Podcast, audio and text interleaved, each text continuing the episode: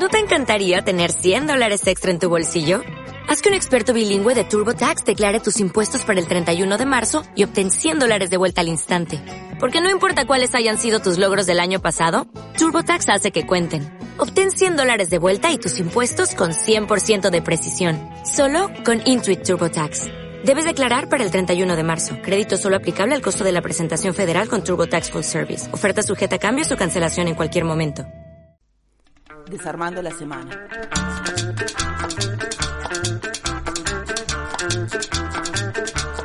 Desarmando la semana.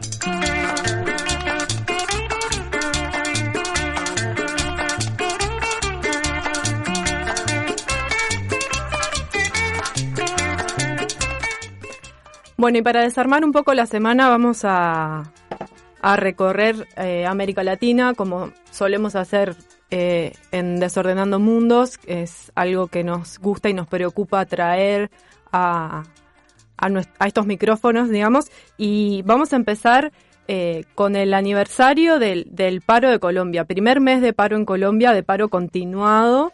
Eh, y bueno, tenemos algunas cosas para compartir. ¿Qué, qué es de lo que vos viste, de lo que, de lo porque estamos como locas mirando todo lo que pasa en Colombia, ¿no? Hay que decir esto también. Seguimos todas las redes que Sur publicó y toda esa información que fue muy útil para seguir de cerca qué está sucediendo en, en, en Cali, en Bogotá, en, en, Medellín, que son de los lugares donde más estamos recibiendo información. Y, y, bueno, hay varias páginas de Instagram, creo que es una de las cosas que, que siempre comentan, que se caracteriza por estar difundiendo el paro en, en redes sociales, en lo que está pasando, no solo en las grandes movilizaciones, sino en lo que va pasando en cada barrio, y así que ahí vamos siguiendo. Vito estaba optimista, dice el primer mes del paro, porque ah, esperamos sí, sí. Que, que, siga, pero es un montón, ¿no? O sea, sí. un, un, paro sostenido, digamos, recordando que, como suele suceder con los paros, se convoca al, al paro durante un día, una convocatoria al paro que luego desbordó y viene en esta revuelta popular y desde hace exactamente un mes y bueno, hubo varias actividades el, el 28.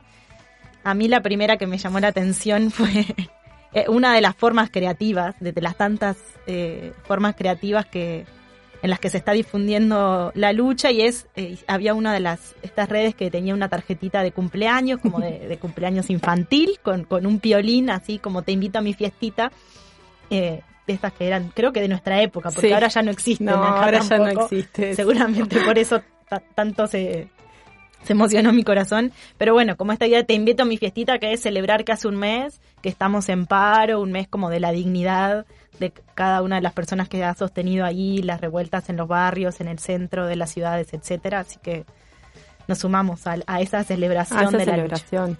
A mí de las cosas que, que me gustó ver en, en, en esta en este seguimiento que venimos haciendo a la distancia de todo lo que pasa en Colombia, pero que está, que llena de, de esperanza, eh, porque si bien ha habido como una respuesta del gobierno súper dura en cuanto a la represión y demás, no dejan de surgir la creatividad y, y esas movilizaciones multitudinarias y la música que está en todas partes, entonces contagia mucho entusiasmo. Pero una de las cosas que, que me gustó ver, hay en, en Medellín, hay un muro que un día lo pintan eh, los manifestantes, los que están haciendo el paro, y a la noche van y se lo pintan, se, lo blanquean, digamos, y entonces allí al otro día van y lo pintan de nuevo, y vuelve a pasar lo mismo. Entonces están en esa, pintando ese muro que ya debe tener 100 capas de pintura a esta altura, eh, día tras día, hace semanas que están en esa. Pero a propósito de esto, eh, una, una artista colombiana que, que sigo también por sus redes, publicaba una reflexión ella además hace unas, eh, unas pinturas hermosas eh, y también estaba acompañando entonces eso, aunque no era ella quien, o sea, parte como de ese grupo que pintó primero el muro, pero hacía una reflexión como intentando decir, nosotros pintamos todo esto, tenemos cosas para decir, vamos a las marchas con nuestros cantos, con nuestros carteles, con nuestros colores, con nuestras remeras, con colores, con consignas, pintamos los muros con colores y ustedes pintan el muro de gris porque no tienen nada para decir y no tienen nada para aportar. Ustedes son el gris y son el silencio y hacen, porque también hubo una marcha eh, co contra sí. una contramarcha, contra digamos, este, en donde se convocaba a ir con remeras blancas y en silencio y, y entonces ella decir, bueno, ustedes son esto, son lo gris, son lo que no tienen nada para decir y nosotros vamos a seguir pintando porque tenemos un montón de cosas para decir, porque la creatividad que abren las luchas no se va a detener y me gustó eso porque es muy simbólico, ¿no? Que tapar un muro hermoso eh, muchas veces solo para que haya un muro gris, ¿no? Este, porque molesta que haya ahí este, una expresión popular. Entonces me, me quedé con esa imagen y después con la de las primeras líneas múltiples, porque está la primera línea de los jóvenes y jóvenes, eh, que fue, fue la primera, primera línea, digamos, pero se han creado otras, ¿no? Como las de las mamás de primera línea, ahora que mencionabas como esta efervescencia artística, hay unos, unos murales y algunas de las pinturas que han circulado sobre estas mamás de las primeras líneas, que como con esta cosa más muy colorida, como mostrando a las mamás de primera línea que cocinan, que están en las ollas, que están también ahí en el enfrentamiento o en la resistencia con, la represión y, creo que sí, todas las imágenes que nos van llegando de las, de las mamás de primera línea son impresionantes. Sí. Hay, hay algunos eh, podcasts o algunas cosas que están circulando donde eh, sobre las ollas de la resistencia y es, es muy bonito porque muchas de las mamás se presentan como mamás comunitarias y, tienen ese, esa forma de autonombrarse, de ser mamás comunitarias que están ahí dando el soporte en términos de la olla y la comida a un montón de, de otros hijos y hijas. Eh, y creo que ese discurso de las madres que aparece de ese modo, como nombrándose comunitarias, o en todos estos carteles del tipo no parí hijos para que se los lleve la guerra, no parí, no parí hijos para que me los maten, está siendo muy... Eh, muy fuerte y es de las, de las voces de las madres están ahí resonando un montón. Sí, bueno, hay de todo para seguir comentando en relación a lo de Colombia, pero vamos a invitarles a escuchar ahora un material que prepararon eh, los compañeros y compañeras de Revista Hecatombe, que es un medio eh, alternativo, independiente. Ellos se presentan como la oreja negra, la oveja negra del periodismo colombiano. Eh, bueno, unos compas súper comprometidos también que están sacando pila de material, cubriendo las movilizaciones y entonces compartimos un audio que ellos prepararon. Audio informativo de la revista Hecatombe.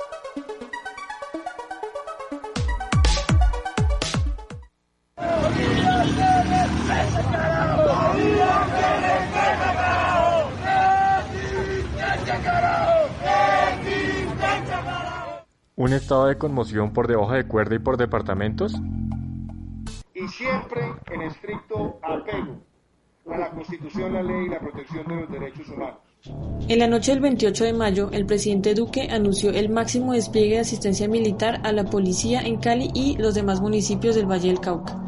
Pocos minutos después fue conocido el decreto 575-2021, que imparte la misma medida para Cauca, Nariño, Huila, Norte de Santander, Putumayo, Caquetá y Risaralda, y los municipios Pasto, Ipiales, Popayán, Bucaramanga, Pereira, Madrid, Facatativá y Neiva, lo que supondría una violación de la autonomía local y un desplazamiento por un poder hiperpresidencialista que pone énfasis en el trato policío-militar de la protesta social.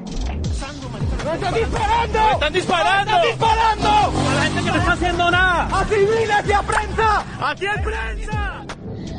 Para el abogado David Flores, el decreto es un golpe de Estado a la autonomía departamental y municipal, al supeditar el poder civil a las fuerzas militares, habilitando una suerte de normalización de la violación de derechos humanos.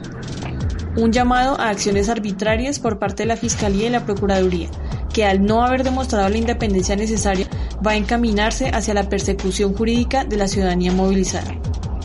Busca menguar el control civil del abuso del poder de la fuerza pública y finalmente termina legitimando las prácticas sistemáticas de represión para tratar la protesta social, que han incluido asesinato, torturas y paramilitarismo.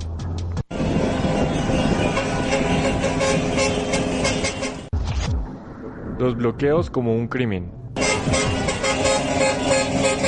Para justificar la medida, el gobierno criminalizó el repertorio de protesta de los cortes de vía temporales en los que hay corredores humanitarios para el paso de medicinas y bienes fundamentales, Cabe tener en cuenta, primero, que la interrupción temporal de vías no es un delito en sí mismo según la sentencia C742 del 2012 de la Corte Constitucional, sino solo cuando afecta al orden público por medios ilícitos como por ejemplo disparando para impedir el paso o robando o quemando un automóvil, algo que no ha sucedido hasta el momento.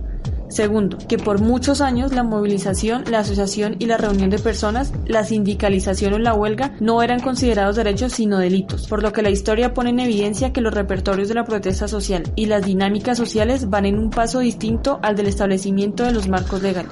¿Qué implica un corte de vía? Ha sido un recurso histórico para alterar la dinámica económica de una ciudad, una región o un país, semejante al uso de la huelga en el siglo XX. Los cortes afectan la circulación de mercancías y la movilidad mientras que la huelga afecta la producción. En términos políticos y sociológicos, la idea de este procedimiento, según autores intelectuales que lo han estudiado, es hacer de la presión económica un mecanismo de peso para conseguir negociaciones o cambios en condiciones de desigualdad, ante el poder del Estado que cuenta con los aparatos policial, militar y judicial y la influencia en el poder mediático de las grandes empresas de la comunicación que mantienen puertas giratorias con el poder. Elementos de contexto. 1. En Cali hay múltiples casos de motos y camionetas de alto cilindraje desde las que se abre fuego contra la ciudadanía movilizada. Según denuncia la ciudadanía, organizaciones de derechos humanos, la Minga Indígena y recientemente el senador Iván Cepeda, estos civiles armados estarían actuando con la omisión de la fuerza pública e incluso escoltados por la fuerza pública. José Vivanco, de Human Rights Watch, alertó sobre esta práctica. En un medio corporativo afirmó que hay antecedentes creíbles que muestran la participación conjunta de policías con civiles que portan armas de fuego y participan en las operaciones de represión en las calles. Señaló que no se sabe si son policías de civil, sicarios o gente que actúa con la protección policial. 2. En Pereira, desde motos han abierto fuego contra la ciudadanía movilizada. Por esta práctica cayó asesinado el estudiante y manifestante Lucas Villa. 3. La Comisión Intereclesial de Justicia y Paz denunció que algunos manifestantes desaparecidos aparecen sin vida en el río Cauca.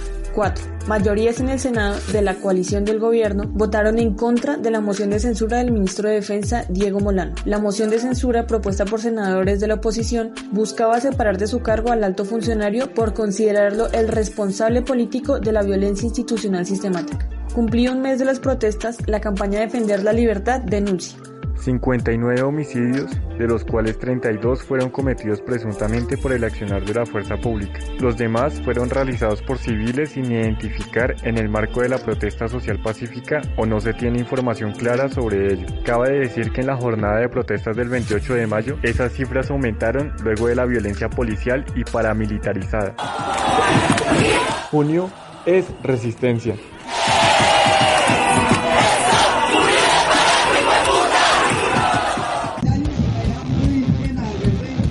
Domingo 30 de mayo el pueblo Misac estuvo en la Plaza Misac, antigua plazoleta del Rosario, en un acto cultural y de resistencia. Cabe recordar que el 7 de mayo el pueblo Misac tumbó de allí la estatua del conquistador y despojador de tierra Gonzalo Jiménez de Quesada. En el acto de resistencia del 30 de mayo hablamos con el Tata Pedro Velasco, gobernador del territorio ancestral de Guambía y vocero político del movimiento de autoridades indígenas del suroccidente. Esto nos dijo. Buenas tardes aquí a la capital de Colombia, la ciudad de Bogotá marco del paro nacional que venimos desde el 28 de abril, hoy 30 de mayo, más de un mes. Eh, saludamos de parte de las autoridades indígenas del suroccidente hizo a la revista Hecatombe, pues que con su espíritu eh, de la voz, eh, de, de, la, de la popularidad, de la rebeldía, pero de los territorios, pues está aquí con nosotros. Estamos aquí en Bogotá, resistiendo en el marco del paro nacional contra la política de un gobierno que ha pretendido invisibilizar militarmente todas las formas de lucha que existen en las regiones. Han matado, han asesinado ya más de 60 asesinados en el marco del paro nacional, más de 600 desaparecidos en todas las regiones y siguen asesinando. No tenemos el número completo de cuánta gente ha sido lastimada en todo el territorio nacional. Estamos contra el decreto que salió el 28 de mayo que pretende militarizar el país, especialmente ocho departamentos del suroccidente de Colombia. Ocho departamentos del suroccidente de Colombia donde se encuentran las resistencias, los epicentros y más desde el Valle del Cauca, desde el departamento del Cauca, de Putumayo, de Caquetá, de Huila. Esas son las voces, esos son los puntos de resistencia. Y aquí estamos en la ciudad de Bogotá, caminando las resistencias que también ustedes, estudiantes, procesos sociales, sindicatos, profesores, obreros, vienen articulando estos días de paro nacional. En la medida en que entendamos que la fuerza de la gente es defender la vida de nosotros, pero también la vida de los territorios, adelantaremos esa consigna de que la vida es más importante que la, que la guerra en una democracia que está lastimada, que tiene el espíritu paramilitar, el espíritu del narcotráfico y el espíritu militar. Contra, contra ese gobierno decimos no, nos resistimos a ese poder policío, nos resistimos a las judicializaciones, nos resistimos a las balas, nos resistimos a la militarización de nuestros pueblos, de nuestros municipios y departamentos, y más de nuestros territorios, y más de nuestros cuerpos, de nuestras voces. Así estamos en Bogotá. Invitamos aquí a toda la capital de Colombia. Nos encontramos concentrados en la Universidad Pedagógica Nacional en el marco del paro nacional. Queremos que mes de junio es mes de la lucha. Mes de junio es lucha como lo fue mayo. Mes de junio es lucha, la fuerza de la gente de la ciudad, la fuerza de la gente de la ruralidad, juntas a marchar y a seguir resistiendo.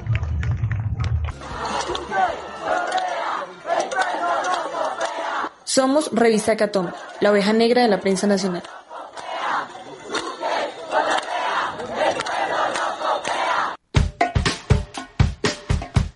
Bueno, escuchábamos este informe que prepararon los compañeros de Revista Catombe de Colombia eh, y ahí al final nos traían el testimonio de, de la comunidad MISAC que decían junio es mes de lucha, o sea que el paro sigue. De hecho, hoy también había un montón de convocatorias a movilizaciones. Eh, ¿Cambiamos de tema? Cambiamos de tema. Seguimos en el informe latinoamericano. Hoy, 2 de junio, está desde Honduras, están llamando a hacer como una, unos altares generales en el pedido de justicia para Berta, para Berta Cáceres. Desde el COPIN, que es el Consejo Cívico de Organizaciones Populares Indígenas de Honduras, están haciendo este llamado porque hoy se cumplen 63 meses de su asesinato, que recordamos fue el 3 de marzo del 2016. Capaz que contemos un poco quién fue Berta Cáceres, ¿no? Berta Cáceres, que era una dirigente comunitaria de la comunidad lenca, eh, que estaba en la defensa del río Hualcarque, en particular en este río, que era el río, que es el río Hualcarque, iba a instalarse una empresa que se llama Aguasarca, un proyecto hidroeléctrico sobre el que esta, la comunidad lenca cercana a la instalación del proyecto estuvo en, defensa del río y lograron que el proyecto no, se instalara. Y fue una articulación de muchas comunidades que están en, cercanas a este río. Y el COPIN en realidad articula muchas otras organizaciones de, Honduras. Y Berta fue designada en distintas asambleas y ratificada muchas veces como una de las referentes para hacer esas distintas articulaciones desde el COPIN. Tuvo durante mucho tiempo amenazas, todo tipo de, hostigamientos y eh, en, marzo del 2016 entran a su casa y la, y la matan.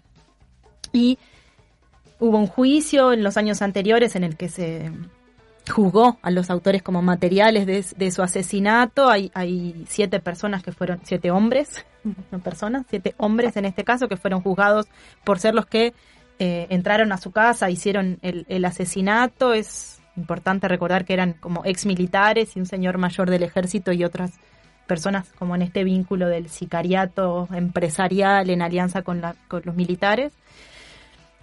Ese juicio ya sucedió, fueron eh, condenadas estas personas, pero ahora se está haciendo un juicio que ya lleva 30 días, están ahí en, los tribunales en este momento en, en Tegucigalpa, están eh, pidiendo eh, imputar a David Castillo, que era como el, gerente de la empresa que estaba a cargo de ese proyecto, como uno de los autores intelectuales de, su asesinato.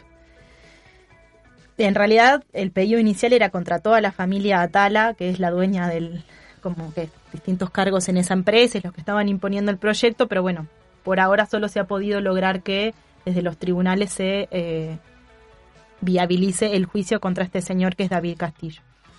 Entonces, están en ese marco del juicio, hace 30 días que hay ahí juicio oral, es un poco distinto para nosotras de cómo son los juicios, pero sí hay una acusación pública y dos equipos de abogados en, lo que se llama la acusación privada que día a día están presentando pruebas y distintos peritajes para, eh, para juzgar a David Castillo por este, por este crimen.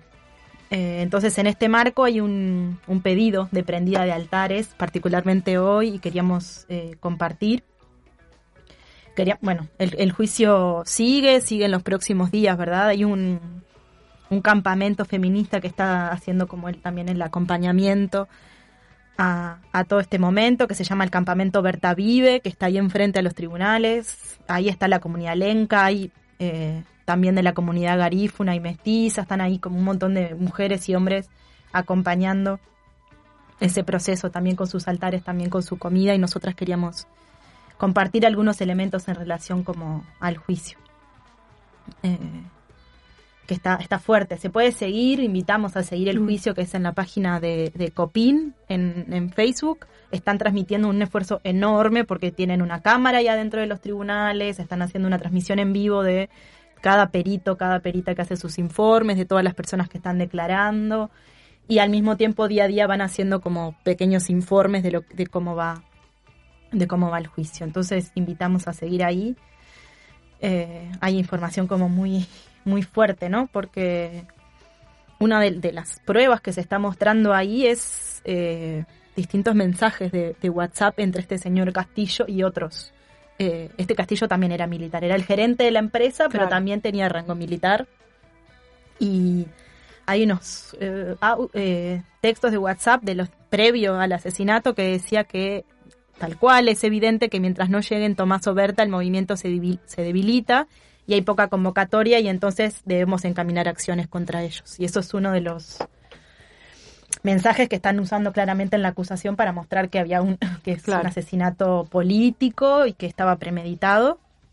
Y en particular hay un peritaje muy interesante que se pueden ver también ahí los videos, que es el de Gladys Zul, que es esta amiga y compañera que en realidad es de, Guatemala, no de Honduras, pero que tiene como mucha experiencia en peritaje para en términos de los sistemas de gobierno indígenas y que ella está hizo un peritaje en relación para mostrar el contexto del asesinato de Berta y usan está usando la idea de feminicidio territorial, que es un, como un concepto de Lorena Capnal, que es otra eh, indígena, comunitaria, feminista guatemalteca, para mostrar, claro, que es un, bueno, parece obvio para nosotras que estamos siguiendo esto, pero están insistiendo en este caso en, un juicio, mostrando que no fue un asesinato cualquiera, que es un feminicidio territorial de una mujer que estaba organizándose con otras, con otros para defender su río. Así que eh, ahí se puede ver todo esto. Han ido varias compañeras de Berta a, dar testimonio, compañeras que estaban ahí con ella en la lucha, compañeras que siguen ahora.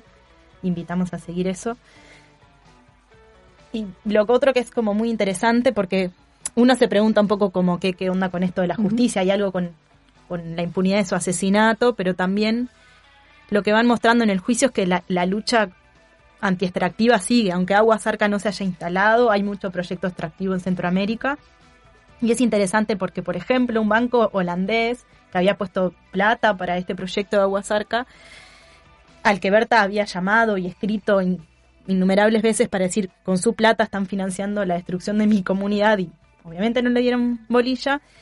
Una vez que se avanzó en el juicio y se muestra el asesinato de Berta y en la medida que este juicio avanza se está mostrando que hay una violencia que, se sostuvo con ese dinero que venía de Holanda porque la empresa pagó un montón de actividades de, seguimiento, de control y de hostigamiento. Entonces, algunos de esos fondos internacionales que estaban llegando a Honduras para eh, financiar proyectos ya no están llegando. Entonces hubo dos, tres ejemplos ahora de no financiación internacional a proyectos, entonces, bueno, como que cobra otro sentido, ¿no? Pensar en términos de la de lo que este juicio por justicia está, está teniendo como impacto y por qué la lucha que inició Berta o que Berta siguió de otras es tan vigente.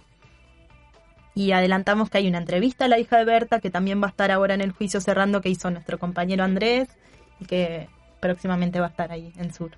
Sí, eso. En, los próximos días vamos a estar publicando en Sur, este, bueno, tanto la entrevista que Andrés hizo a la hija de Berta como estos, estas informaciones de este informe que nos traía Noel, eh, así que quienes les interese el tema, que es súper relevante por otra parte, pues les invitamos a visitar la página de Sur, que en los próximos días habrá allí eh, material, más material sobre este asunto.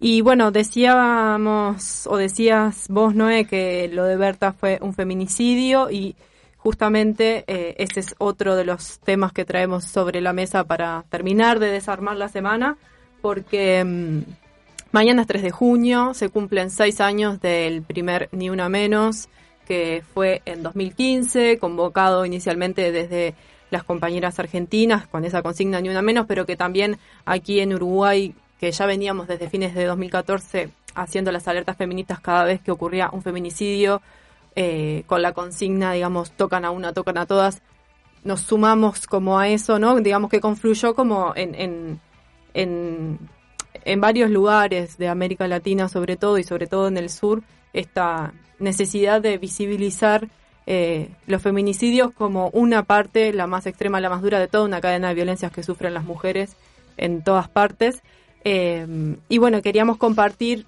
ya antes de, pasar a la entrevista que tenemos hoy, algunas de las actividades que va a haber, no solo como conmemorando esos seis años, sino que todos estos años, el 3 de junio, se ha vuelto una fecha clave para el movimiento feminista para denunciar justamente los feminicidios y la violencia eh, que reciben las mujeres. Así que bueno, vamos a compartir un poco eh, algunas actividades, iniciativas que hay también en América Latina en relación a esta fecha. Sí, y como seguir hilando que algunas de las actividades que hay ahora empiezan a, mostrar ese movimiento de haber empezado a denunciar la violencia y los feminicidios y pasar por el paro y todo lo que hemos resignificado en relación a poner la vida en el centro, que hoy aparece como más eh, condensado en las consignas que vamos haciendo del 3 de junio, pero vale la pena siempre recordarnos estos 5 o 6 años de lucha y todos estos desplazamientos que fuimos haciendo, porque el paro de 2016 por Lucía Pérez, el paro internacional de 2017 en Uruguay viene precedido de este tipo de, movilizaciones. Va a haber una actividad online convocada justamente desde Ni Una Menos en Argentina, que es una asamblea internacional, donde va a estar Betty Ruth de Colombia, que hemos compartido otras veces que hay una, es una de las compañeras que está ahí en el paro y que va a compartir eh, sobre la lucha en ese lugar. Hay compañeras de la coordinadora 8M chilenas y va a estar también una compañera uruguaya, que es Mariana Menéndez. Pueden encontrar en, las redes de Ni Menos esa información. Y también en México se va a presentar un libro que se llama Rebeldía Feministas y Luchas de Mujeres en América Latina, con testimonios de eh, luchas de Chile, de Argentina, de Uruguay, de Bolivia, que también va mostrando este pasaje de las luchas contra todas las violencias y este tiempo de feminismos renovados. Así que en Facebook de Bajo Tierra pueden encontrar ese, esa información. Y lo que más nos importa, que es las actividades que van a haber en Uruguay. Hay una convocatoria a un paro del teletrabajo sobre el que vamos a hablar ahora con las compañeras. Hay una convocatoria que se hizo desde la red de feminismos populares, que es a sumarse a este paro del teletrabajo y también hacer actividades al aire libre, eh, por supuesto con todos los, los cuidados, pero para volver a decir vivas nos queremos y sobre todo encontrarnos a hacer el duelo que necesitamos y a parar un poco esta vertiginosidad que a veces no nos permite ni darnos cuenta de los dolores en los que estamos, ni de lo naturalizado que está algunas prácticas, para volver a poner la vida en el centro y preguntarnos qué, qué vida queremos. En Montevideo entonces distintos colectivos se están convocando, en Canelones las mujeres en alerta de la costa canaria van a estar ahí en Yanatacio, en Maldonado va a haber compañeras en el barrio Kennedy, de la red feminista de Maldonado, y también para los oyentes, las oyentes que le encantan los podcasts, desde Durazno se larga mañana mismo como una de las actividades de la colectiva Durazno van a alargar un podcast especial también desde esta idea de eh, vivas nos queremos, que vidas queremos, así que atentas a las redes. Atentas las radioescuchas. Eso mismo.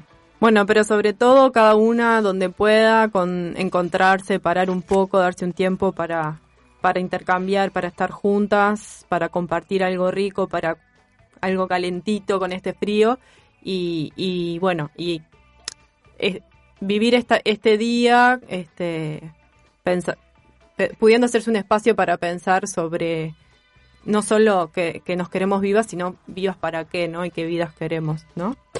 Eh, entonces, para seguir conversando de esto, ya venimos con la entrevista a eh, las compañeras de Profas Feministas, Valentina, que ya está acá con nosotras, y Natalia, que la vamos a llamar por teléfono.